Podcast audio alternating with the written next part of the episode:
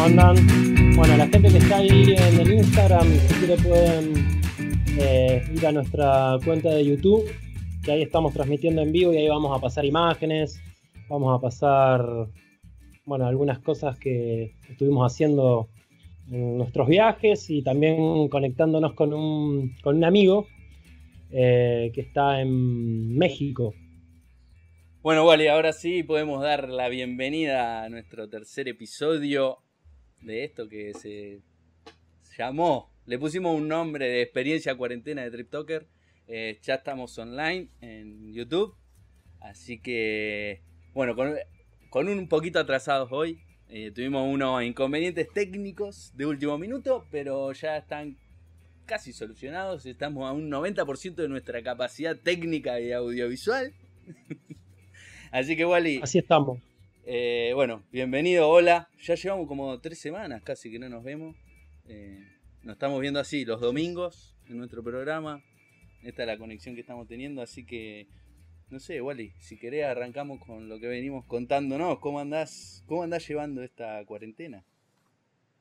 Bueno, bien, encerrado, cumpliéndola como, como se debe.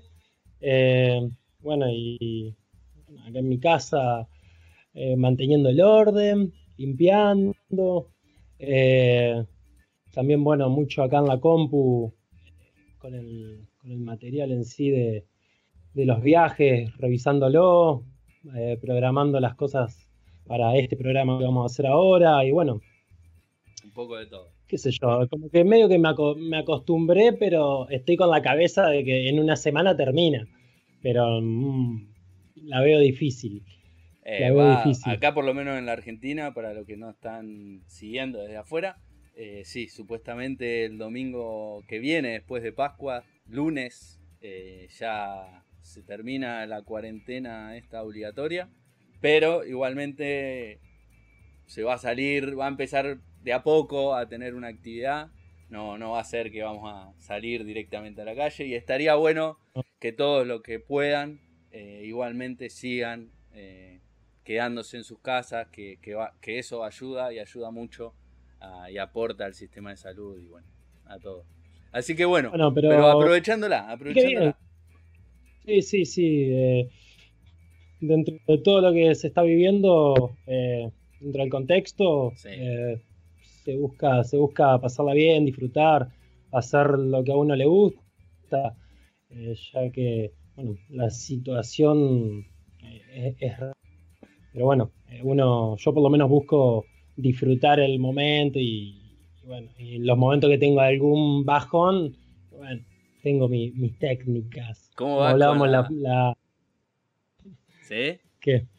¿Cómo anda con el tema de series y Netflix y películas que está todo el mundo? Ahora está full recomendándose series, películas. Ah, bueno, solamente estaba mirando eh, la serie esta Better Call Saul, la del abogado de, de Breaking Bad. Esa, pero ya, ya, me quedé sin, sin capítulos. Em, y ahora arranqué otra justo hoy. Está buena porque dura 20 minutos cada capítulo y mm, se llama mm, Community. Community. Una universidad, una universidad rara, especial, porque va gente de 18 años hasta 60. Ajá. una universidad bastante especial y bueno, bueno, miré capítulos. Estás metiendo entre TripToker, trabajo y Netflix va, va yendo tu cuarentena. Eh, sí, sí. Vuelvo a aprovechar a decirle a la gente que está en Instagram que se redirija a nuestro canal de YouTube, que ahí estamos saliendo full. Eh, acá me están viendo solo a mí porque ahora se desconectó Wally del Instagram Live, así que no van a ver mucho. Y bueno, de vuelta en nuestro canal de YouTube que estamos saliendo a, como dije, un 90% de nuestra capacidad técnica. Como por, la, por las dudas, lo tiramos. che, vieja, ¿y qué te iba a decir? Eh, ¿Y vos qué tal? ¿Cómo, cómo venís llevándola? ¿Qué, tal viene esta semana? Bastante bien. Esta semana estuvo buena, estuvo buena también. estoy trabajando mucho, mucho, mucho. Eh, ¿Qué tanto, Juan? Dejate de joder. No, está bien. Va, tengo la suerte de poder. De, me puse algunos objetivos esta cuarentena y estoy, estoy metiéndole. Estoy estamos mucho con TripToker, aprovechando el tiempo a full para, hacer crecer esto. Esto lleva mucho trabajo. Ya el producir este programa de hoy eh, lleva, lleva su tiempo, lleva su trabajo. estamos todo el tiempo aprendiendo cosas nuevas en la parte técnica, de cómo transmitir, de qué hacer, de qué, bueno. Eso de por sí. Y bueno, y otras cosas de TripToker también. Déjame decir algo, lo, importante aclarar es que somos nosotros dos, no, no es nadie más somos nosotros dos llevando un Instagram adelante, haciendo esto en vivo eh, y todo lo que conlleva con, esto, sumado a, bueno, que estamos buscándole un, norte al... Ya que lo dijiste, si alguien se quiere sumar y ayudarnos de la parte técnica para estas transmisiones, es más que bienvenido. Pero no, bueno, llevando eso, salí de mi casa esta semana, salí de mi casa por primera vez en muchos días. Eh, salí, eh, recorrí un poquito la ciudad, lo que me permitió, todo legal, porque salí a donar sangre. Fui a una colecta que se hizo acá en la ciudad de Santa Fe, de donación de sangre en el rectorado de la universidad.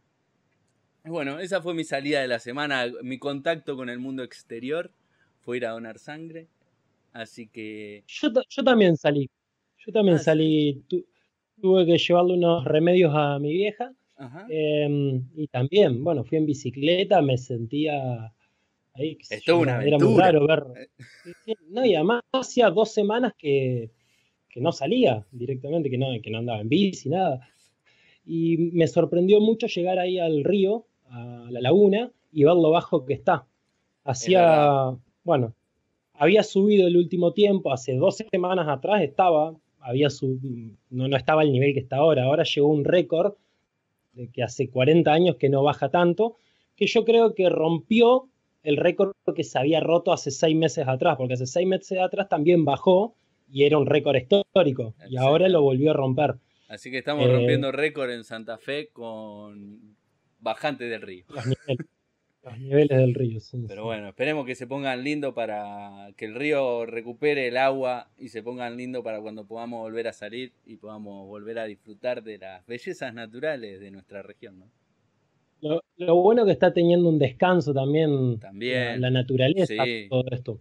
Sí, claramente. Así que bueno, eso más o menos voy con eso. Estoy haciendo un poco de deporte también. Aprovecho a entrenar, estoy entrenando bastante. Eh, hoy, bueno, hoy a ver Hoy tenemos unos amigos ahí que... ¿En casa? En mi casa, claramente. Me armé como un, mini sector de gimnasio. Saco el auto y en la cochera, en el espacio que tengo ahí, tengo armado medio un circuito, haciendo los deberes para, para ella, para los chicos de banco del equipo. Eh, estoy, haciendo los deberes. Para volver, volver, volver a full. Hoy tenemos eh, una eh. sorpresa para los chicos de banco. Hoy tenemos una sorpresa, los chicos del Club Banco. Eh, una sorpresa con un invitado en la segunda parte del programa, pero no me quiero adelantar. Eh, y bueno, me interesa saber mucho lo que está haciendo ese invitado. Estoy intrigado. Bastante interesante. Ah, y ya que estamos, eh, y para terminar con esto de, con este punto de cuarentena, con el bloque de cuarentena, déjame mandarle un saludo a mi gran amigo Remy, francés, que ya fue parte de TripToker varias veces.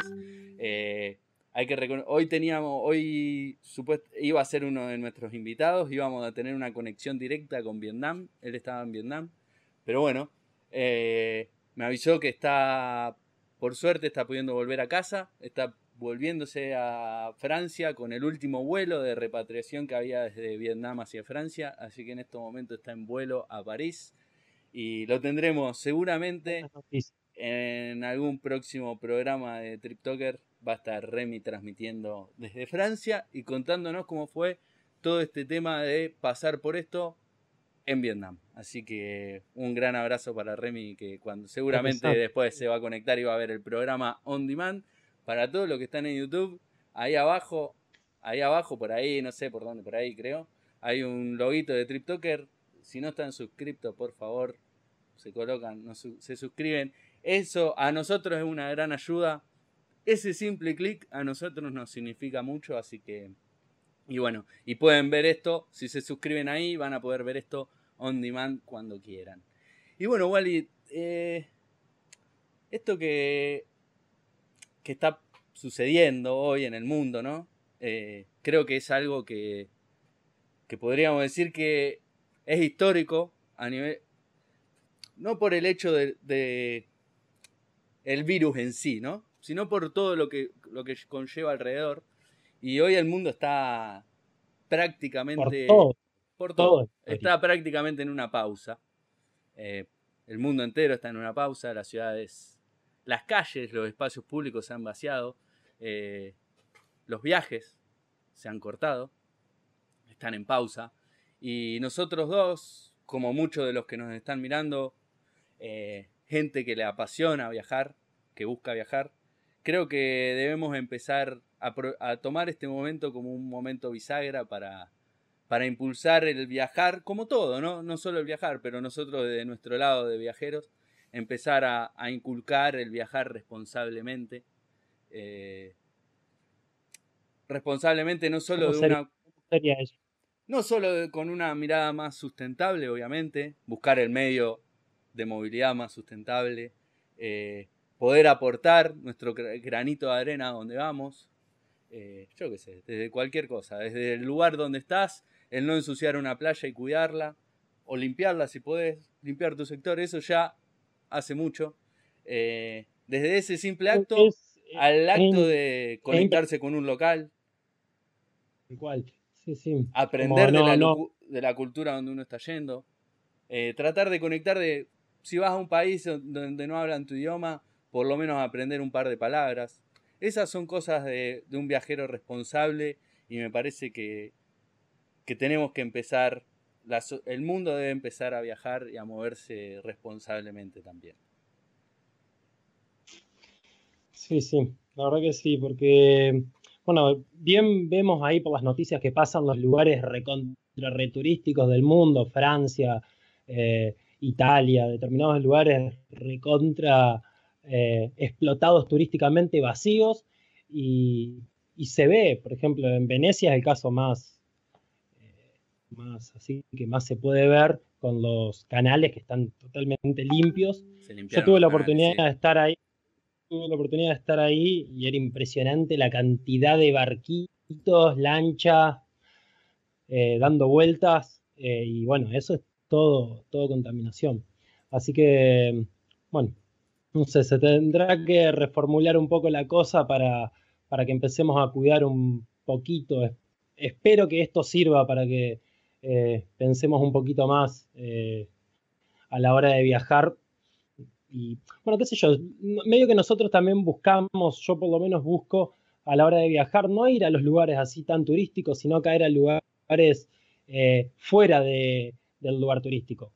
Eh, intentar caer a lugares donde no haya mucho turista para conocer un poquito más lo, local, o sea, en profundidad. Porque, o sea, vos cuando vas a, ponemos de nuevo el ejemplo de, París, o a París, bueno, ahí está todo muy explotado, muy comercializado. Lo mismo que acá en Argentina, Caminito, ponele.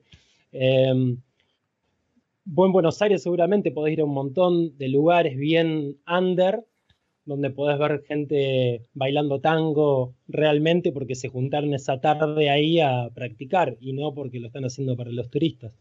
Entonces, bueno, eso, eh, eso es lo que me interesa también a mí a la hora de viajar y me gustaría eh, transmitirlo para, bueno, para que yo, esas grandes potencias turísticas eh, no, también hay que darle un descanso a esas ciudades, esas ciudades, sobre todo los ciudadanos de muchas de esas ciudades, eh, se han hecho protestas en Barcelona, en Venecia mismo, eh, por lo que se llama overtourism, que bueno, que es eso, la sobrepoblación turística, que también, en definitiva, también termina siendo perjudicial para el ciudadano, de ahí, para el habitante de Barcelona, por ejemplo, porque se ve desplazado, bueno, esto es algo que yo de mi profesión lo he estudiado, cómo se producen esos desplazamientos de, de ciertos barrios, de cierta gente, porque le empieza a resultar muy caro por esa cuestión turística, sobre todo al mismo habitante, el que vivía ahí, el local que vivía ahí, eh, se ve desplazado hacia las afueras por, por una cuestión de, sobreturismo o de overtourismo. Así que bueno, hoy también estamos aprendiendo en esta cuarentena que podemos viajar virtualmente, podemos empezar a planificar nuestro próximo viaje, nuestra próxima aventura, y por qué no, como dijimos, recordar aventuras que, que hemos visto. Se pueden recorrer, lo otro día me puse a recorrer algunos museos de España, estuve recorriendo el Reina Sofía adentro, y está, yo tuve la posibilidad de recorrerlo, por ejemplo, recorrerlo personalmente, y la verdad que el recorrido online que tienen es perfecto. Así que bueno, eso se pueden recorrer ciudades enteras desde el Google Street View si uno quiere, la puede empezar a recorrer, buscar cosas. Y bueno, y hoy igual y tenemos para contar, eh, ya que estuvimos hablando un poco de lo que fue para nosotros hacer la Working Holiday, de nuestra vida en, Australia y en Sydney, eh, no nos quedamos todo el tiempo en Sydney, no estuvimos nuestro año completo ahí, nos, hemos, nos movimos y ese, ese pequeño movimiento de ciudad tuvo un viaje en el medio que estuvo un poco planificado, un poco no, y hicimos un road trip por toda la costa, desde Sydney hasta Tasmania, todo por tierra, no nos tomamos avión. Por tierra y por agua, obviamente. Bueno, cruzamos por, exactamente, cruzamos por agua, sí, es verdad. Y no sé si vamos a hablar un poquito de ese viaje que después vamos a conectar. Me parece que hoy tiene el tópico road trip. Viene por ahí, con, después con nuestra conexión en México, vamos a estar conectados con, con, ese, con ese tipo de viaje. Porque el road trip en sí es un tipo de viaje, ¿no? Eh, así que bueno, a ver, voy a ir, arranco compartiendo un pequeño videito, si querés, y, empezamos a recordar lo que fue ese viaje. Tengo un par de sorpresitas ahí para vos, Wally. Así que vamos a ver cómo, cómo va la cosa.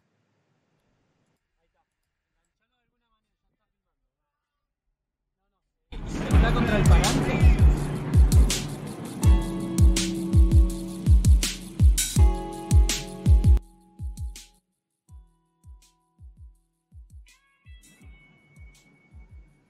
Bueno, Wally, ahí estamos. Arrancamos desde Sydney. No sé si recordás que estuvimos viendo un poco de. de compramos un auto. Primero podemos decir, ese auto, claro, ese auto lo compramos ahí en mismo Sydney, lo fuimos a comprar Bollo y bueno, y Santiago. Otro, eh, exacto. Bueno, Santi aparece por ahí, creo que está apareciendo en el video. ¿Decimos la suma que pagamos por ese vehículo o no la decimos? No la recuerdo, la verdad. no sé si yo, me acuerdo, yo me acuerdo. Fueron 3 mil dólares australianos. Unos cuantos, serán... 2.200 hoy, 2.200, 2.500, 2.200 me parece dólares americanos. Compramos ese Hyundai Sonata Azul. Hermoso. 2004, 2005. Bárbaro. Y bueno, tuvimos una despedida después de haber vivido tantos meses en el HAM. Tuvimos una gran despedida y arrancamos nuestro road trip eh, por toda la costa. Hay que decir que todo el paisaje que están viendo en ese video eh, fue una de las zonas más afectadas en los incendios que se produjeron en Australia, los incendios forestales que se produjeron en diciembre y enero de este año. Así que mucho de lo que están viendo ahí eh, hoy esos árboles que están viendo se están viendo en ese timelapse eh, ahí, seguramente esos árboles vayan a saber qué, habrá pasado. Em, pero bueno, eh, estuvo muy bueno el tema de, acampar en diferentes, en diferentes puntos ahí en toda la costa. Eh, la verdad que el, acampe tiene algo, a mí me gusta, me, conecta mucho con, con, la naturaleza, el prender fuego, ya antes de este timelapse hubo uno, hubo otro del primer día de acampe que también, que también hicimos fuego, Era, para mí era el momento del día, después de estar manejando, era el momento de llegar a acampar para hacer un buen fuego. Era como mi momento de relax. Sí, sí, tal cual. La verdad que, bueno, ese, ese lugar donde acampamos estuvo buenísimo el segundo.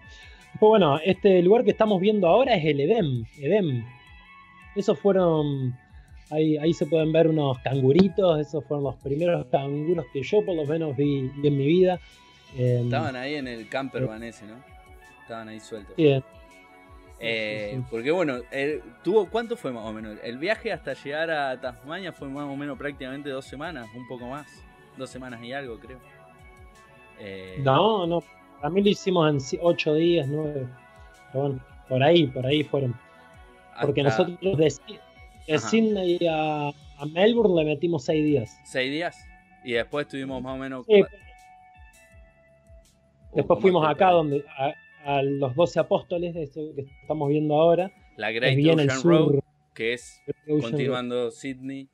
Eh, exactamente, se ven esos, esos, esas grandes formaciones de piedra que ya no quedan más 12. Eh, hay que contar que quedan menos porque, bueno, se van erosionando muy rápido. No sé cuántas quedan ahora, la verdad. El, tema que tiene ahí eh, es que el mar es muy, es muy turbulento, muy, muy movido. Eh, bueno, es bastante movido y es, bueno, ahí se vio también el barco que nos estábamos subiendo, que ya estábamos arrancando para Tasmania. ese barco fue terrible. Bueno, el, mar ese es, se movió. Es uno de los mares más bravos que hay. Eh, hay muchas corrientes que ahí se es el mar de ahí. Exacto, hay muchas corrientes que se cruzan ahí. No sé, alguien, alguien que sepa va a poder explicarlo mejor por qué sucede, pero sí. Es una mujer que dio la vuelta al mundo por todo el mar, el océano, el que está, que sería, sería parte del, del Pacífico, del Atlántico y del Índico, todo por abajo lo que sería entre Antártida y los continentes. Exacto. Eh, los continentes. bueno. Eh, y ahí lo que pasa es que el, viento nunca deja, nunca cesa, porque no hay tierra. O sea, el continente no llega, por ejemplo, a Ushuaia, que es, la ciudad más austral. eso yo lo había escuchado una vez de una mujer que dio la vuelta al mundo en un velero por ese mar y dice que fue iba como en un en una coctelera durante adentro un lavarropa. ah. eh, lo sentía más o menos así al barco. Hubo un momento porque Melbourne está como metido en una bahía para el que no sabe. Y bueno el barco va bastante tranquilo. En, el momento de la bahía la gente va aprovecha a cenar todo. cuántas horas fueron dos horitas más o menos que sale. sí no sé, no, no, no sé bien, no me acuerdo mucho, pero más o menos, sí, es un tiempo prolongado. Y después sale la bahía de sale. exacto, exacto. Va por la, de Melbourne a la toda la bahía de Phillips se llama. Son unas dos horas, tres que vamos, tranquila, y comes, podés ir mirando, estás afuera del barco. Cuando sale de esa bahía, que se mete bien de lleno en el, en el mar de Tasmania, apagan las luces y dicen, bueno, gente, a dormir nomás, empiezan a cerrar todo en el barco porque se empieza a mover desenfrenadamente. Es zarpado, y eso que es un barco grande. Creo que tenemos una foto del barco de, afuera. Tengo una sorpresa, Wally, para mostrarte. tengo un par de cosas para mostrarte acá. De, a ver, no, esa, justo esa era la última. Pero voy a, voy a mostrar un par de fotos que no sé si las recordás de bien de cómo fue esta historia. Eh, ah, eso en el Hump. esa fue la despedida, la despedida, exacto, la despedida de, del Hump. Última noche en la cocina. Eh, bueno, grandes amigos, ahí se lo ve a Tade que estuvo estuvo en el programa de Working Holiday justamente, bueno, está Santi, está, bueno, varios, varios chicos ahí, amigos. Seba. Carmen, allá la veo, mira, allá en el fondo, Carmen, Peter, bueno, varios, varios trip amigos que están ahí en esa foto. Y ese es el gran Hyundai Sonata que estabas contando que pagamos 3 mil dólares australianos que no me acordaba. Eh, un buen valor, por mirar lo que era el auto. Una máquina. Increíble, tenía patente, me acuerdo, de Western Australia, que es el, creo si no me equivoco, sí, Western Australia, ahí se puede ver. Es la zona donde está Perth, si no me equivoco, el estado donde está Perth. Y... Es la, la, contraria a donde está Sydney. Exacto. Se la compramos, le compramos el auto a un francés, un backpacker francés que se vino desde Perth hasta Sydney, así que ya tenía sus lindos kilómetros. tenía su lindo kilómetro el Hyundai, ¿no? Eh, pero bueno. Sí. Ahí estamos en la despedida del Hump antes de partir rumbo a ese primer, primer stop, primer día de, de road trip. Salí bastante cargado, digamos, en el auto, me acuerdo, porque éramos cinco, estábamos... Quiero, quiero, quiero aclarar que, o sea, ese auto, también que lo compramos entre cuatro personas, em, si te lo querés comprar vos solo ese auto viviendo en Sydney, trabajando como trabajamos nosotros, que, que trabajamos, ¿qué? 30 y algo de horas semanales. Sí, 40 horas más o menos. Bueno, es, ese auto, una persona sola, sin delirar mucho, viviendo en un hostel o en una casa compartida, ese auto se lo puede comprar en el transcurso de un mes y medio o dos, se lo puede comprar. Sí, sí, tranquilamente. bueno, nosotros lo compramos entre muchos, pero porque, porque ellos lo íbamos a usar juntos, entonces fue una forma Sabíamos que íbamos a ser sustentable económicamente. También, ¿no?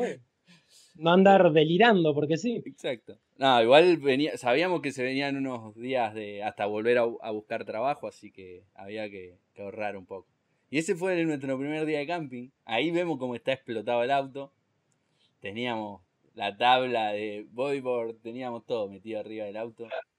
De todo, nos llevábamos de todo, Me había olvidado que en el techo lo teníamos cargado también. El techo iba. Iba el techo, el baúl, la parte de atrás, no sabíamos ya dónde guardar cosas. Y éramos cinco. Éramos cinco. Ahí comida la primera noche. Bien ahí. Eso lo habremos. Eso tiene, mirá, hasta tiene nombre de tupper del hostel. Wally 504 o 404, creo que dice. La 404 era la, la habitación. 404. pues en el hostel teníamos las heladeras, podíamos dejar cosas, pero bueno, teníamos que ponerlo, eh, nombrarlo. Bueno, ahí para seguir viendo. no sé por qué le sacamos. Se ve que me sorprendía en ese momento la, capacidad de carga que tenía el Sonata. bueno, y ahí está la, una noche de camping épica que hemos tenido ahí. Que bueno, vos lo has retratado muy bien con ese timelapse que vimos en el video. Eh, fue una noche con muchas historias para contar de esa noche. Pero déjame contar algo que sucedió en la mañana que amanecimos. Eh, cuando amanecimos esa mañana, vamos a contar que en realidad llegamos a un pueblito. Eh, ese es, un, es parte de un parque nacional y es una parte de acampe gratuito. Eh, tenés esos sectores de acampe y uno puede ir y acampar gratuitamente. y bueno, llegamos a un pueblito donde en realidad la oficina de turismo era el, el que era el correo, el mini market, era todo en uno y era también ofrecía de información turística y nos había recomendado que vayamos a acampar ahí. Cuando llegamos a la tardecita, eh, ya para armar nuestras carpas e instalarnos a pasar la noche, vimos un cartel que decía que el parque estaba cerrado por que estaban arreglando, eh, bueno, creo que estaban podando ramas o algo así, entonces el parque estaba completamente cerrado.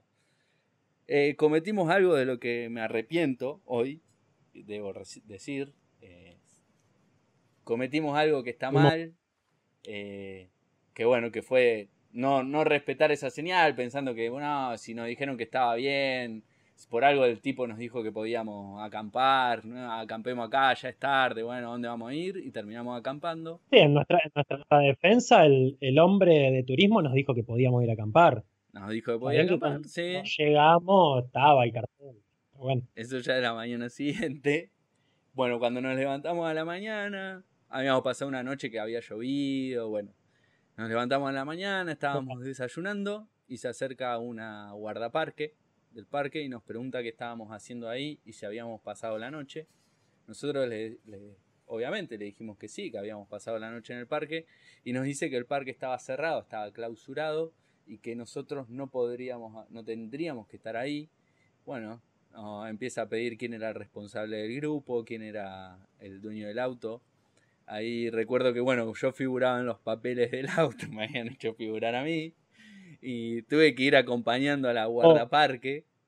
Mientras me iba, me iba, me, iba, me iba retando, básicamente. Yo no sabía realmente que no le podía poner ninguna excusa porque el cartel realmente estaba, pero le dije que, bueno, que pensamos que, que era un cartel viejo, que no lo habían sacado y que el parque estaba habilitado porque era lo que nos habían dicho en, en la oficina de turismo. Bueno, termina la cuestión de que nos, pone una multa, nos pone una fine por, estar ahí, que no teníamos que estar, nos piden la dirección y dónde mandarla. Y bueno, eh, no, armamos las cosas, creo que fue el día que más rápido armamos todo el campamento. Cargamos el auto y nos fuimos, creo que, no sé si llegamos a los 20 minutos en que desarmamos y armamos el auto. Eh, pero bueno, es algo que ahí aprendimos, Cuando hay que respetar las, señales, por algo están. Eh, muy bien la guardaparque nos mostró los riesgos que había. Ellos estaban podando los árboles y un viento podía hacer caer una rama que estaba podada pero no la habían llevado a bajar. Y eso nos podía haber producido un, día, un daño, ¿no? Pero bueno, es un dato aparte que está. Después de, de ese día que fue bastante intenso, terminamos ahí, donde vos dijiste en el Edén, donde viste los canguros por primera vez. Y dijimos, esto del campi se transformó en algo muy intenso últimamente. Vamos unos días de relax y no, conseguimos ese, esa Caravan Park que estaba muy buena. Estábamos en una pequeña, una cabanita para nosotros, estaba muy lindo. El pueblo era muy lindo también. Vimos, creo que ahí vimos ballenas o no, Wally. Ahí, ahí era donde fuimos a ver las ballenas, sí, sí. Eh, la vimos de lejos, muy lejos que la vimos. Toda esa zona de, de Australia, eh, la zona de Sydney, toda esa zona hasta Melbourne, es lugar de apareamiento de las ballenas, de las humpback, eh, de las ballenas jorobadas. Y bueno, esa era el, esa es la temporada de, de, avistaje de ballena y ahí la pudimos ver. Sin tomarnos barco, nada, desde la costa la pudimos ver. Ahí está, está desarmando el auto. Ese es el lugar, creo que, donde fuimos a ver, donde vimos las ballenas. Eh, en ese mirador. Bien. Ese que estás ahí, ese que estás ahí, ¿sabes quién es? Sos vos, Wally, mirá. Ahí estabas mirando, estabas muy concentrado en, en el paisaje. qué buena calidad que tiene la cámara. Che, eh, sí, sí, me acuerdo ahí, me acuerdo, me acuerdo de ese lugar. Bueno, y después tuvimos después de eso, previo a llegar a Melbourne, tuvimos nuestra última noche de acampe en el lugar que se llama 90 la, millas. la playa de las 90 millas. Es realmente extensa y larga. Y bueno, es un. No sé, bueno. A lo largo de esas 90 millas tenés spots como estos para acampar.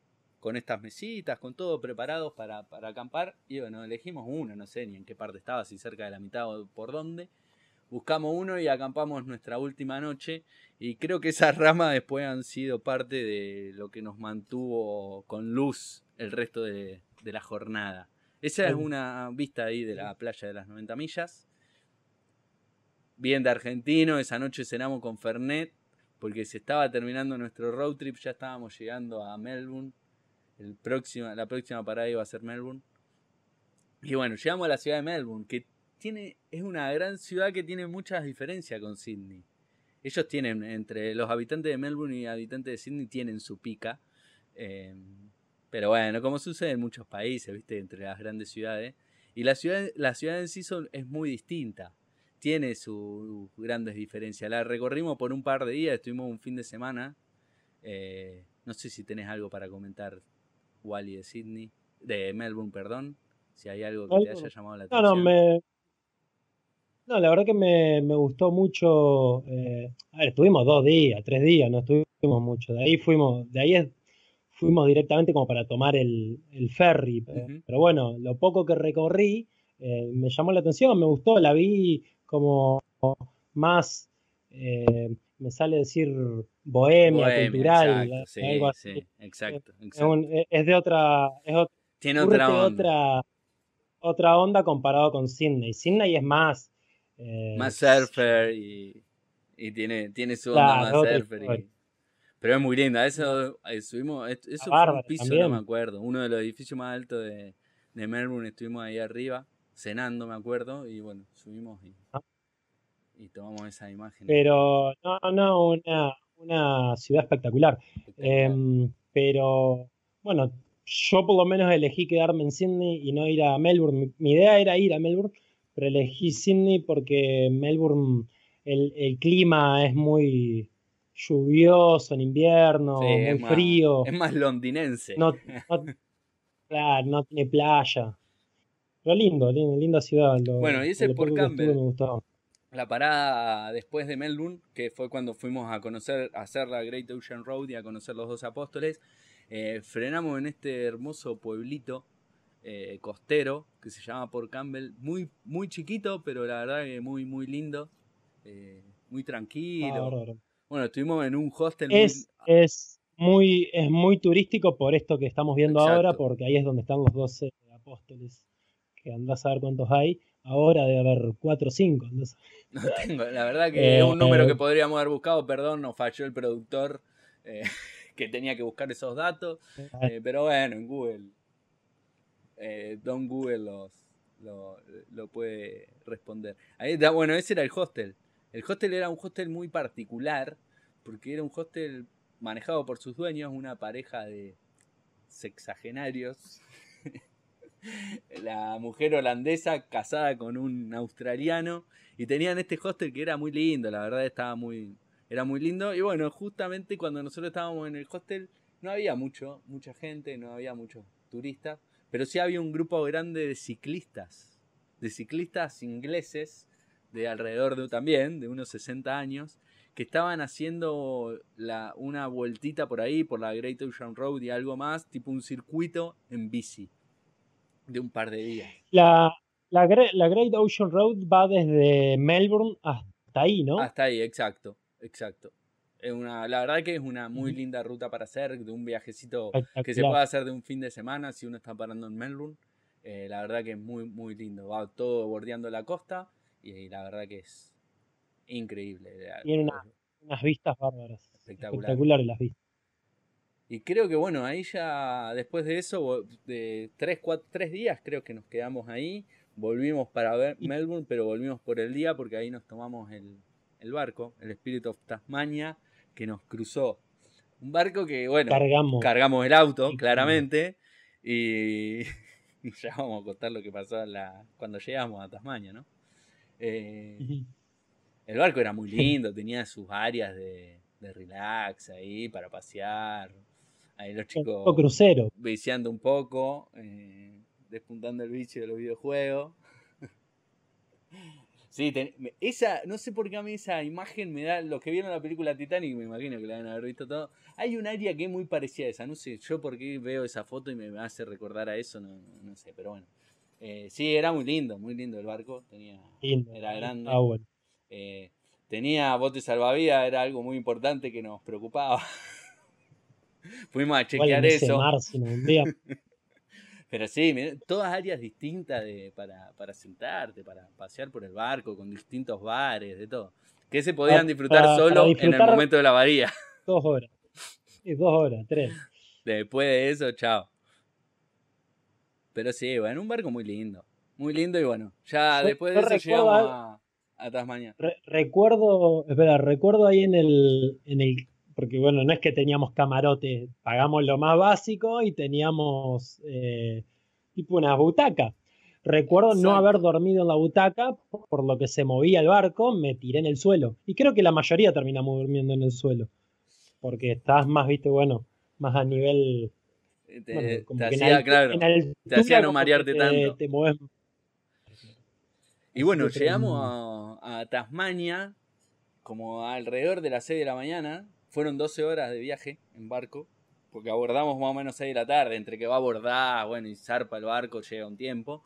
Pero llegamos y llegamos a las 6 de la mañana, también llega un proceso, hay que descargar todo ese auto de autos, todo el mundo que viaja en el barco, viaja, la gran mayoría viaja en su auto, en su campervan, porque hay mucha gente que va a recorrer Tasmania, a hacer un road trip en Tasmania, en su campervan. Y bueno, cuando llegó nuestro momento, están todos los autos uno atrás del otro, en ese gran estacionamiento que está por niveles, y ahí la salida es una. Eh, nos subimos al auto, no sé si recordás, Wally, nos subimos todo al auto, bueno, vamos a arrancar, y el auto no arrancaba. Ahí muerto, muerto, muerto, muerto total. No arrancaba, taponamos la salida, no podía salir absolutamente más nadie del barco. Eh, no nos arrancaba el auto, no lo podíamos empujar. Nos decían, se nos acerca un, un personal ahí del barco, nos pregunta qué pasa. Y dijimos, no, está, está muerto el auto, no sabemos qué tiene.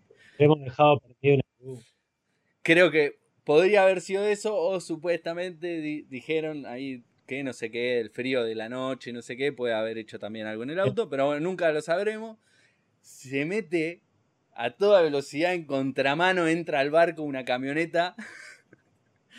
y ahí, bueno, creo que nos, nos, hace un puente de batería a batería y arranca el auto. Eh, pero tuvimos un rato un rato largo, la gente no se podía bajar del auto. Así arrancó nuestra llegada a Tasmania, accidentada. Y bueno, fue una llegada rara. recordemos que, o sea, nosotros no es que estábamos moviéndonos de Sydney a Tasmania porque teníamos ganas de viajar. Era, de paso, íbamos a viajar, a conocer algunos lugares, pero íbamos a Tasmania con el destino de conseguir trabajo. Eh, por lo menos el presupuesto que manejaba yo no, no me daba para estar tres, cuatro semanas así delirando, porque no, eh, no, no, no me daba. Entonces, bueno, el objetivo principal era llegar a Tasmania y conseguir trabajo lo antes posible. Las vacaciones eran de Sydney a Melbourne. También contemos por qué fuimos a Tasmania a trabajar, porque, bueno, el hacer trabajo regional en Australia te permite cuando estás con tu visa Working Holiday hacer tres meses de trabajo, poder extenderla por un año más. Entonces ahí íbamos también en parte con ese objetivo de movernos un poco, conocer otra parte del país, conocer otra parte de O sea, estábamos ahí y teniendo que ponernos a buscar trabajo. Y llegamos ese primer día, cruzamos, porque bueno, el barco cruza desde Melbourne a Davenport, me parece que es la ciudad del lado de Tasmania. Y llegamos ahí a Davenport y bueno, eh, ese fue otro viaje hasta conseguir trabajo con, bueno, varias anécdotas que igual y me gustaría que eso lo dejemos para un próximo capítulo, lo que fue conseguir trabajo. Porque me están llamando desde... Me están llamando desde México. Eh, estoy teniendo una conexión desde México. Y sí, porque la aventura de lo que fue conseguir trabajo en Tasmania y cómo se fueron dando ciertas cosas y el trabajo que hicimos, que fue bastante particular, todos esos meses que vivimos en Tasmania, eh, tiene, tiene, tenemos muchas cosas para hablar de eso, muy interesantes y para no extendernos más hoy y aprovechar nuestra conexión internacional, eh, vamos, vamos a dejar el suspenso. Hasta el próximo capítulo, que vamos a hablar de cómo conseguimos trabajo en Tasmania y qué hicimos y de, de qué trabajamos. Así que bueno, Me parece perfecto. mientras hacemos esta conexión, hay algo que nos gustaría empezar a hacer desde este lugar de TripToker, empezar a, a sumar un bloque más nuevo, de empezar a mostrar un poco de la Argentina, de nuestra ciudad, de otros lugares de la Argentina que hemos ido recorriendo. Eh, y hoy igual y tenemos un videito para mostrarle a la gente de algo que me llevaste a conocer de Santa Fe, algo que me llevaste hace poco, yo la verdad que no conocía, eh, con 30 y algo de años viviendo en la ciudad, no conocía este lugar. Calculo que muchos santafesinos tampoco lo conocen, los santafesinos que nos están mirando se van a sorprender también. Eh, hay un lugar muy interesante que me llevaste a, a conocer, así que bueno, mostramos eso y ya volvemos en un ratito. Dale, dale. Hoy Wally me llevó a conocer un lugar que yo no conocía de nuestra ciudad. Wally, ¿qué estamos haciendo en el Colegio Inmaculada de noche? Ni te imaginas, vení que te muestro. ¿para dónde vamos? ¿Y vamos por ahí? ¿Para arriba? Nunca había estado acá realmente. Tenemos que hacer un piso más. Primero me llevó a conocer el Observatorio Meteorológico, que es uno de los primeros de la región. Yo realmente no me imaginaba que estaba esto acá, Juan, un paso del centro de la ciudad.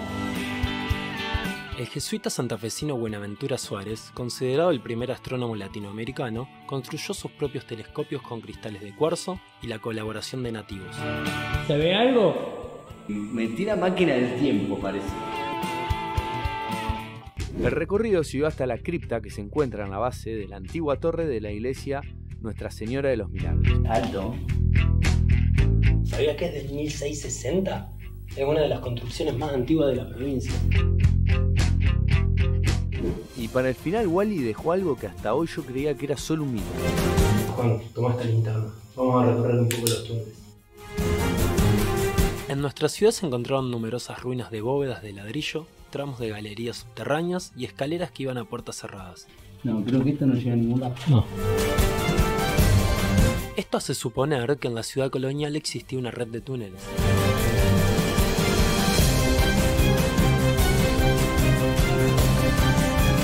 Bueno, ¿y sabés qué hay para allá? No sé, pero vamos a ver.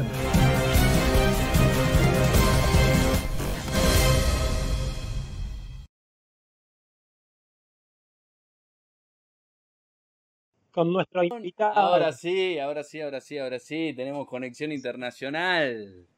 Tenemos una conexión quién está Santa Fecina, pero viviendo afuera.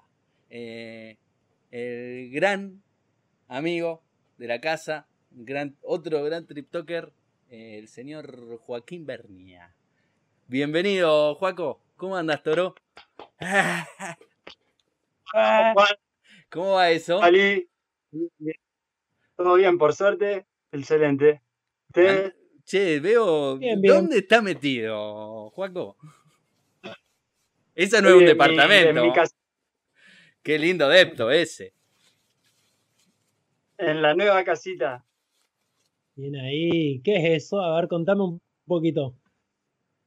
Eh, bueno, ahora estoy armando mi casita, la que va a ser mi casita en los próximos meses, años, no a saber cuánto tiempo, eh, adentro de una combi, una camionetita.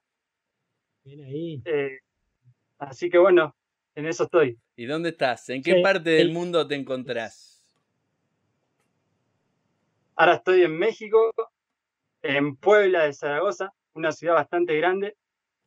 Eh, bueno, acá hay un chico que se dedica a camperizar, a armar las camionetas, así que bueno, estamos acá con él. Che, ¿y te fue difícil comprar el vehículo? ¿Cómo, cómo, cómo es eso?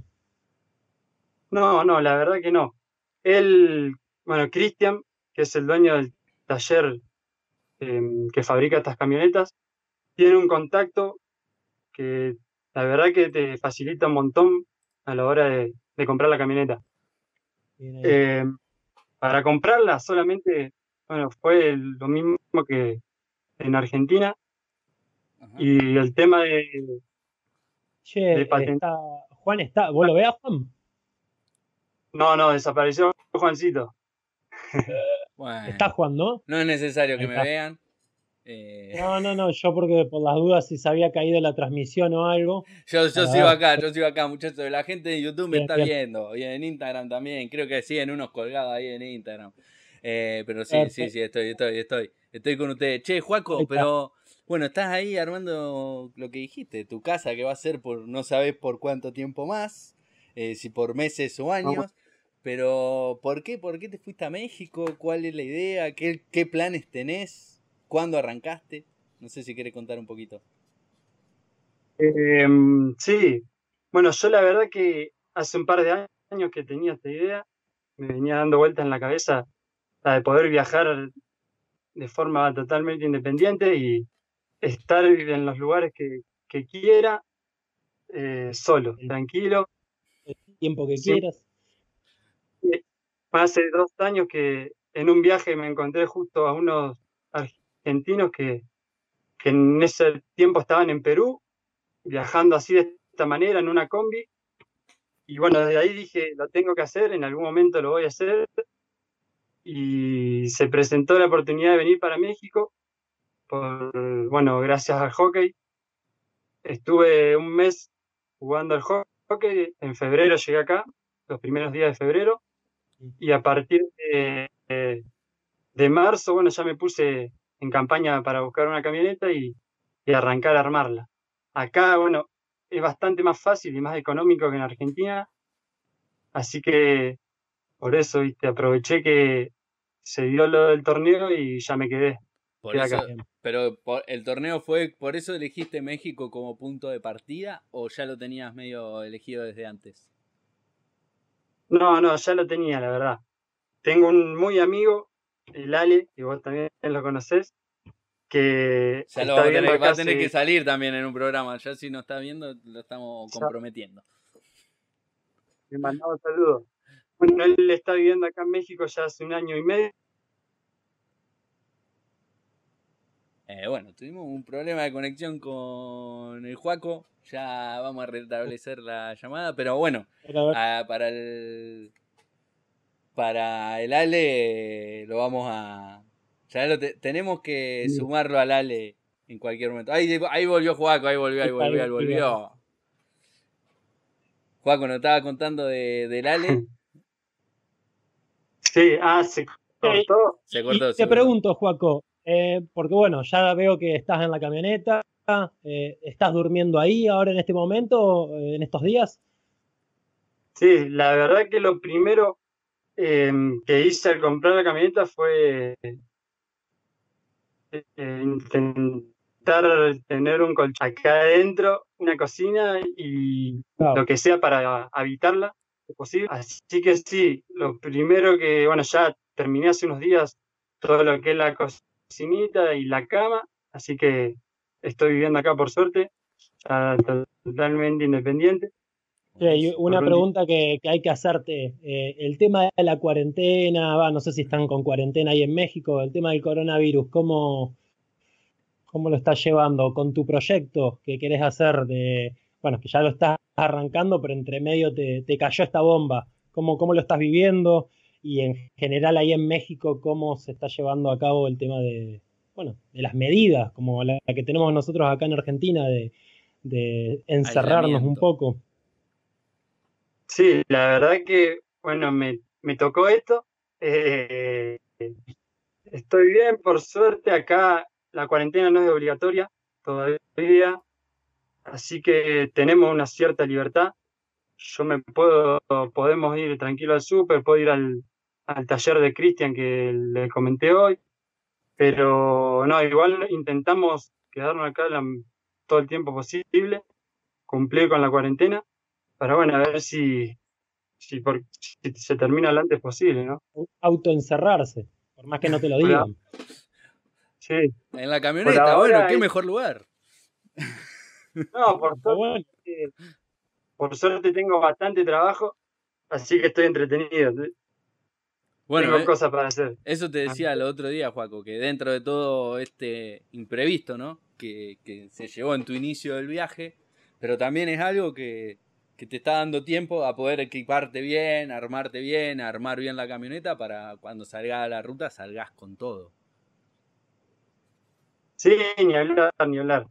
Siempre, viste, hay que mirar lo positivo de todo. Dentro de lo malo, la verdad que me vino bien por ese lado, por lo que vos decís. Así que voy a aprovechar, aprovechar ese tiempo para dejar la casita lo mejor posible y así salir tranquilo, ¿no? ¿Querés mostrarnos un poco a ver cómo la, cómo la estás armando? ¿Qué, ya, qué, qué, qué improve le metiste, le metiste a la, la van? Ahí. ¿Qué mejora? Mostrá, Juan. Mostrá, mostrá tu casa, sí. Si está desordenada, no importa. Mostrarle igual. No sé si se va a ver la conexión estaba tenemos conexión, problema de conexión. Pero vamos a ver después que se está viendo perfecto. Que esa, ah, la, tenés ¿Eh? horno, ese horno eléctrico a gas, ¿cómo es? ¿Cómo funciona? Hicimos un hornito, eh, así que tenemos una garrafita que, que, aguanta un mes, un mes y medio, bastante. Ah, perfecto. Acá pusimos una, una bachita. una bachita. Ah, eh, bueno, hay una, una mesa que se saca, hay mucho espacio, bastante reducida la casa, pero bueno, justo y ah, necesario. bueno. Che, yo en Sydney viví más o menos en eso y pagaba 420 dólares a la semana, así que está de 10. Ahí con el placarcito sería, y bueno, ese es el sofá que se hace cama. Ah, espectacular. está bárbaro, espectacular. Y pero ya está, entonces no tenés que seguir haciéndole más nada. Che, ¿y de motor cómo está? No, bueno, eso. La verdad que eso es lo que tengo que ver, lo que, lo que tengo que trabajar, porque como dije antes, tendría que, em, yo me quería venir a vivir acá lo antes posible, entonces prioricé armarla, armar todo, todo esto acá adentro. Y bueno, dejé para después lo, todo lo mecánico. Así que ahora estoy arrancando a arreglar unos temitas ahí que tenía. Estoy bien. Eh, te consulto, ¿tu idea es, en el tiempo que te lleve, es llegar hasta acá, hasta Argentina? Sí, sí, ojalá. Esa es la idea, hacer de México a Argentina. Eh, Panamericana, a fondo.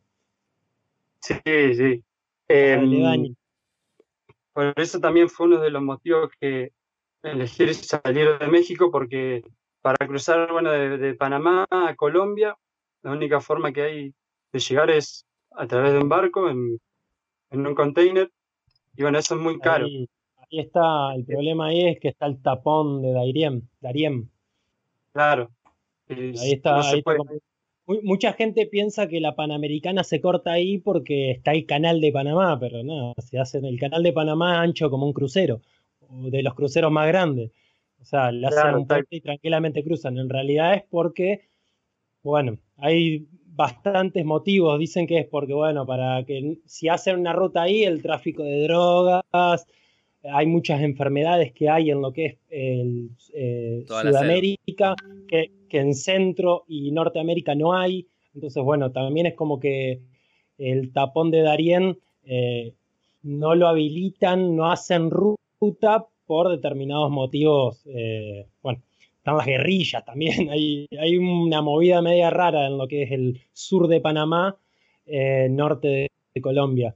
Em, pero bueno, eh, así que ahí la posibilidad ahí es ir en barco por el Pacífico, tengo entendido que es.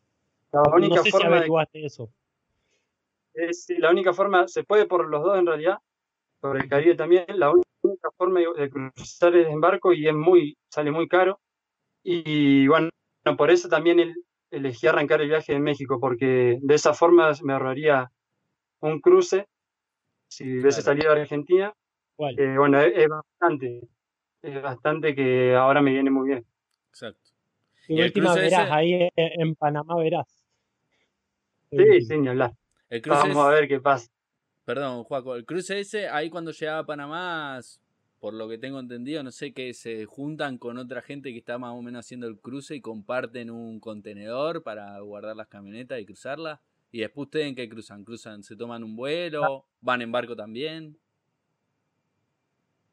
Claro, em, depende de los tamaños de las camionetas en realidad, pero sí, en lo general, los que viajan en combis eh, se juntan de a dos con alguien que esté en moto o lo que consigas en realidad para abaratar costos, porque por lo que tengo entendido, el, container em, sale una determinada plata y bueno, lo que entre eh, se, cruza, digamos.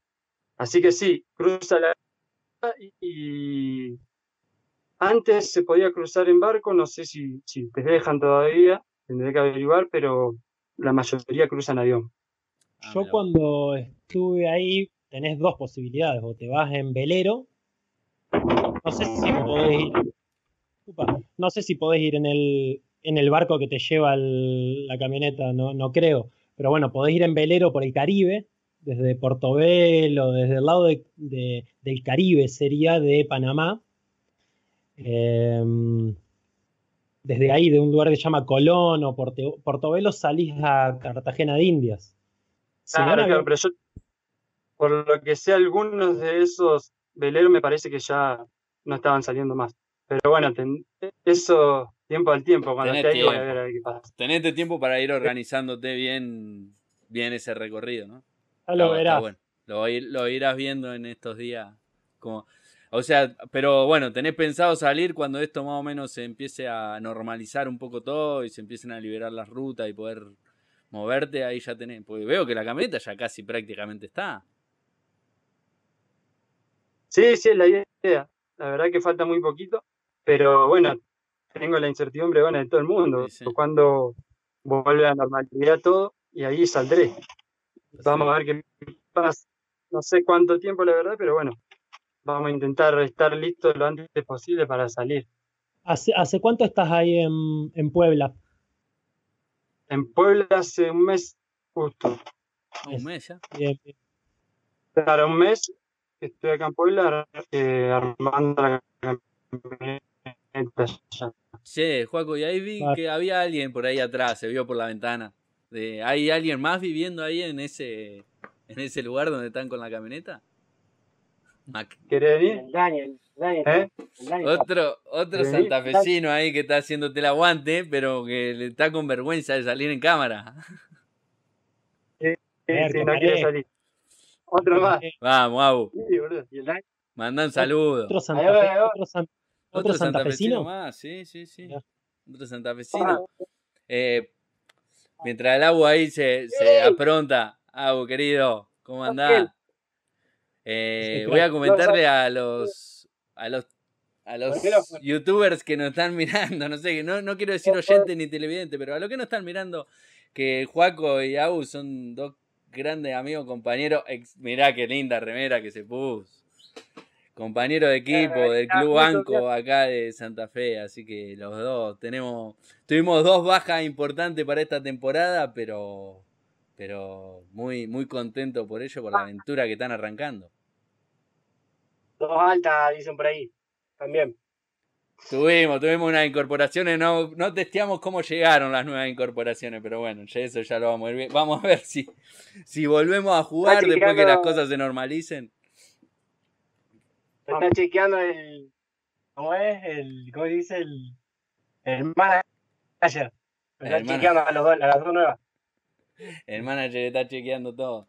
¿Cómo anda, Abu? ¿Cómo, ¿Cómo estás llevando esto? Hablé un poco del Juaco, pero vos cómo estás llevando esto de la cuarentena ahí en la camioneta? ¿Cómo, cómo va? La verdad que lindo, disfrutándolo siempre, obvio. Recién vengo del súper. La salida loca La salida del día. del día. Importante. Importante en muchos aspectos. ¿Cómo es estar ahí este, con las provisiones? ¿Cómo es? Vamos a llevar tranquilidad a la familia Bernia que está conectada seguramente viendo. Vamos a llevarle familia a tu vieja Au también, vamos a llevarle tranquilidad. Se están alimentando bien, los chicos se lo ve bien por cámara, por lo menos se ven que están alimentando bien. Van al súper, al menos van al súper. Sí, sí, está bien. La provista es larga, viste, una vez cada tanto porque ahorramos siempre. Pero, pero sí, sí, sí. Comer comemos lindo, por lo menos yo. Vi los otros días en el Instagram, para que lo empiecen a seguir a los chicos ahí en Latinoamérica Rueda, eh, vi que estaban haciendo una comida tradicional argentina, alfajores de maicena. Se mandaron con dulce de leche. Sí, sí, salimos, intentamos ahí a mostrar un poquito. Qué bien lo no, no salen de lo picante. No salen de lo picante y bueno, la verdad es que estaban enloquecidos. Bueno, ahí tenés una estrategia de marketing. Le, le metés chile al alfajor de maicena y sale como piña. Inventá, inventá. Estábamos pensando meterle chile a la empanada, a la empanada argentina. Le cambié el coco rallado por chile y ahí, chao, a la mierda. Ahí como le mandan, como les gusta. Vamos a ver. El helado de la nieve la comen con un polvito que es picante y, y el chamoy que le dicen que es un otro líquido picante. Es como una salsa dulce pero picante, ¿entendés? Cómo están llevando eso de la comida picante? ¿Cómo, no, ya, están, ya llevan bastante en México, pero ¿cómo los primeros días les pegó un poco? Sí, a mí me, a mí me gusta. A mí me ah. gusta lo picante, lo, lo, nuevo, ¿viste? Comer algo diferente. Pero acá no. No, yo cero, yo poco y poco y nada. ya te vas a tener que acostumbrar, Dale. Vos probás, por lo eh, menos. Ah, sí, pero lo menos picante para ellos, para nosotros es increíble. Entonces lo que prueba, no, no, no podés, lo ahí. es cuestión de un par de veces y te terminás acostumbrando, ¿no? Te acostumbrando, hablar, hablar. pero las primeras veces transpirás, boludo, te quiere morir. Es que para eso, hasta donde yo tengo entendido, eh, en esos países come muy, muy picante por eso, porque transpirar hace que uno cuando transpira no sienta, supuestamente no sienta tanto calor. Por lo menos eso es lo que me explicaban en Asia y en India, me explicaban eso, que comían picante por esas situaciones. A mí no me resultaba placentero transpirar con lo picante para, y no sentía, no me sentía más fresco por eso, pero bueno. Ah, no, pero a mí me pasó que ese sufrimiento que arranca con las primeras veces, después pasa a ser como, como todo, ¿no? Pasa a ser placentero. Por lo menos lo que me pasó a mí. Después te va, te va a me la hicieron. Tuve amigos acá mexicanos que me la hicieron comer, con guacamole, con todo eso, y ya de a poquito fui entrando y bueno, me fue gustando. Más que nada con el taco. Y, ya, después todo normal. Pero el taco con cilantrito, cebolla y, y salsa verde, oh, esa salsita le queda bien. Che, y aparte de la van de Latinoamérica Rueda, ¿hay algunas otras van ahí? ¿Hay otra gente viviendo? ¿Cómo está el barrio? Eh, sí. sí, nosotros, bueno, estamos en un terreno que es de Cristian, el dueño del taller, y acá estamos todos esperando, digamos, para salir. Hay varios, hay gente de todo el mundo, así que está muy bueno. Ahora quedaron pocos acá porque por el tema de la cuarentena muchos decidieron irse para sus países, para estar con su familia. Así que hay un mexicano nomás con nosotros que debe estar por ahí en su casita. Pero sí hay en la mansión, hay camionetas de, de gente de todos lados, la verdad, de Estados Unidos, de España, de Suiza. De Suiza, sí, muy bueno. Ah. Hay varias. ¿Que la dejaron estacionada ahí o cómo es? ¿La dejaron ahí, cada uno está en su país? ¿Con la idea de volver y arrancar un viaje o cómo? Sí, esa, la verdad que la mayoría, eh, sí, la mayoría sí volvió, la dejó acá em, por un tiempo indeterminado y sí van a volver y para continuar. Todos estaban viajando, la gran mayoría estaba viajando. Hay un argentino acá al lado que estaba viajando, vías rodantes ya. Bueno, miren. Que ya estaban. la dejaron. ¿Cómo? La dejaron y piensan volver, tío, no sé bien cómo. Pero están allá en Argentina. Bueno, pero o sea, como que el lugar, el lugar es como un hostel donde hay vans, camionetas y también la usan de, de, estacionamiento, las pueden dejar ahí guardadas. O sea, el dueño. En realidad es como que tiene dueño y no es un, hostel, pero sí, en realidad lo es. Está en proyecto, ellos quieren hacerlo. No, sí, la verdad. Quieren hacerlo. Bueno, viven, ahí, viven ahí, la gente que para ahí vive en sus camionetitas, sería. en sus camionetas.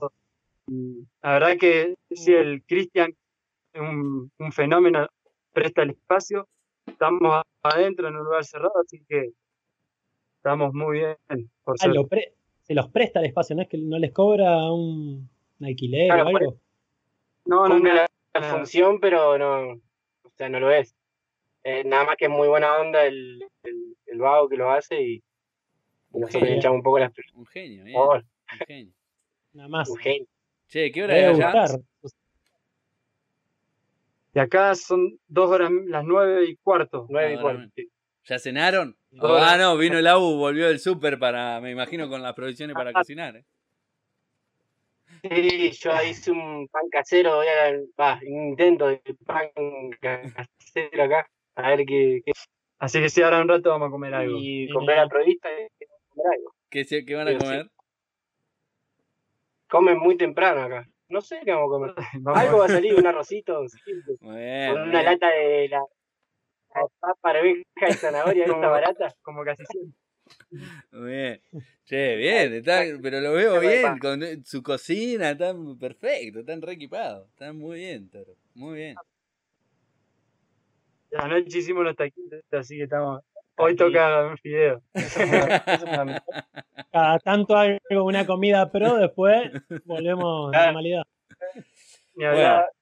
Mala balanza. Pensando. Che, muchas gracias a los dos por, por conectarse, por contar un poco de lo que están haciendo, lo que están viviendo, cómo están viviendo esto allá de México. Así que bueno, ahora cuando arranquen el viaje, eh, los comprometemos con Wally. Ya son dos TripTokers, ya sumamos dos TripTokers más, así que los comprometemos a que vayan contando un poco, vayan contando la experiencia, esta gran experiencia que van a empezar a vivir, la verdad. Eh, son muchos... yo, le quiero, le quiero contar acá que por YouTube le están mandando saludos el Fede Tirabochi, Iván Danilo Bearzotti, puede ser, Tomás González, Georgina Señarc, Cecilia Carazatorre, Tomás González. Bueno, a Tomás Mandamos saludos a todos. Muy bien, Wally, muy bien, Wally, chequeando los mensajes ahí en, YouTube. Y, ojalá la próxima, Juancito, sea en una playa o en un lugar. Está rodando. Está rodando, vieja. algo que mostrar. Vamos, Wally, vamos y los cruzamos. En algún momento los cruzamos ahí en un pedazo de la ruta y le hacemos una entrevista en vivo. En vivo y en directo. Perfecto. ¿Quién sería? Vamos a esperar que pase todo esto. Esperamos que pase todo esto y vemos en qué lugar de la ruta nos, nos gustaría cruzarnos. Y espero que pase, espero que pase. Gracias a ustedes por Cuídense. cuídense, sigan mejorando la camioneta, planificando el viaje, aprovechen este tiempo para, para eso. Para, para ir armando todo y salir, salir con todas las energías cuando, cuando se pueda. Exactamente. ni hablar, ni hablar. Gracias a ustedes, Juancito. Gracias, Wally. Vamos, Estamos viendo, gente. Chao, chao. Saludos. Siempre lo seguimos ahí. Chao, chao. Abrazo. Un abrazo. Bueno, Wally. Uy, se me fue Wally de la llamada. Eh, no sé qué ha pasado. Les pido perdón. Eh, Wally cortó la llamada, desapareció. Ya ya, me quiero ir a comer, loco, me quiero ir a comer. Está bien, está bien, está bien. Bueno, bueno, tuvimos de todo hoy. Contamos un poco de nuestro viaje por Australia, nuestro road trip, y tuvimos una conexión internacional con unos amigos, grandes amigos que están en México, arrancando su road trip, que con, arrancándolo de una forma diferente, con todo esto que se está viviendo, que estamos viviendo, pero bueno, ahí con todas las ganas, toda la energía, así que muy linda conexión, Wally. La verdad que estuvo muy bueno, la verdad que los dos chicos, una masa, eh, em, el, proyecto que tienen en la cabeza, eh, la verdad que es buenísimo. Así que bueno, la mejor energía para ellos y bueno. Bueno, Wally, a producir el próximo programa, eh, tenemos que contar cómo fue esa llegada a Tasmania, esos primeros días. bueno, el el, el conseguir trabajo, qué trabajo conseguimos y cómo lo hicimos y qué es lo que hicimos, así que y cómo fue esa vida, esos meses en esa isla australiana. Así que, y bueno, y seguramente tendremos algún otro invitado. Eh, ahí la producción se está moviendo para ver qué otro, otra conexión internacional tenemos para la semana que viene. Y bueno, saludos a todos. Como decimos siempre en estas conexiones, quédense en sus casas, colaboren, colaboren para que que esto lo podamos sortear entre todos de la mejor manera, colaboren desde su lugar, desde pongan su granito de arena. Nosotros desde nuestro lugar vamos a hacer lo propio. Y bueno, un abrazo Wally también a vos. Nos estamos viendo por este medio como nos estamos como nos estamos conectando últimamente. Te mando un abrazo grande y un abrazo grande a todos. Saludos, saludos a todos ahí en YouTube los que nos estuvieron acompañando. Que tengan buenas noches. Buenas noches.